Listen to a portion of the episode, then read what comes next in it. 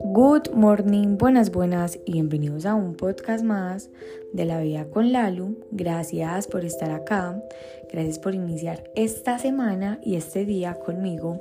Bueno, hoy vamos a hablar sobre el diálogo interno, que es algo de lo que hemos mm, hablado, valga la redundancia, eh, las últimas semanas, pero también vamos a hablar de la importancia o de la elocuencia con nuestros actos. O sea, es muy importante tener una, un diálogo interno asertivo, pero también que nuestros actos, que nuestros, que lo que vayamos haciendo día a día esté en coherencia con lo que tanto pensamos. Yo siento que hay una frase que no es que la frase como tal destruya sueños, sin embargo, como que parecieras, pareciéramos que no nos la creyéramos del todo. Cuando decimos todo llega en su debido tiempo. O no, yo sé que eso tarde que temprano va a llegar. O sí, yo sé, yo confío, yo creo en mí, eh, tengo las herramientas para que, para, o estoy preparada para cuando eso llegue, pero no hacemos nada porque eso llegue. Es decir, voy a poner un ejemplo. Yo digo, yo estoy preparada para correr 21 kilómetros. Sí, me siento más que preparada, me siento más que lista, em, yo me lo merezco, merezco tener, digamos, ocurrir esa distancia. Sin embargo, yo dejo de entrenar y dejo de hacer los fondos que me corresponden para llegar bien a esos 21 kilómetros.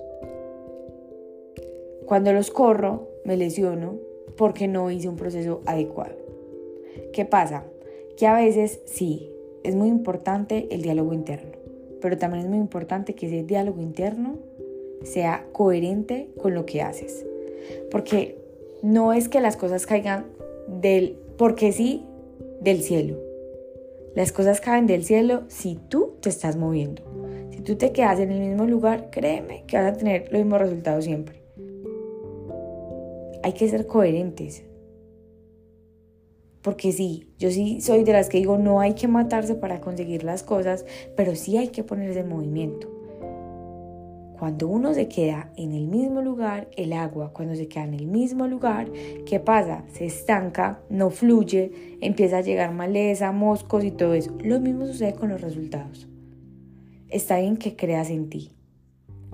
Si estás preparada y preparado para todo lo que la vida tiene para ti, destinado para ti. Pero solamente eso va a ocurrir si, si tú te mueves, si tú actúas en coherencia de cómo estás pensando. Volvemos al ejemplo. Yo digo, sí, estoy preparada para correr los 21 kilómetros, sí, estoy más que lista y me pongo en acción y empiezo a entrenar y corro los 21 kilómetros y wow, termino la carrera. No vamos a hablar de tiempos, pero termino la carrera sin dolores. Al otro día puedo caminar normal, no terminó lesionada. Son dos panoramas diferentes y las dos personas creían que sí lo iban a lograr y lo lograron, pero ¿a qué costo? No es terminar las cosas cueste lo que cueste, no. Es hacerlas de manera responsable y tener los resultados tal como los queremos. Pero eso solamente sucede si somos coherentes con lo que hacemos. Feliz inicio de semana. Deseo con todo mi corazón que hoy te enfoques en eso que quieres. Que te prepares mentalmente porque eso también requiere una mentalidad.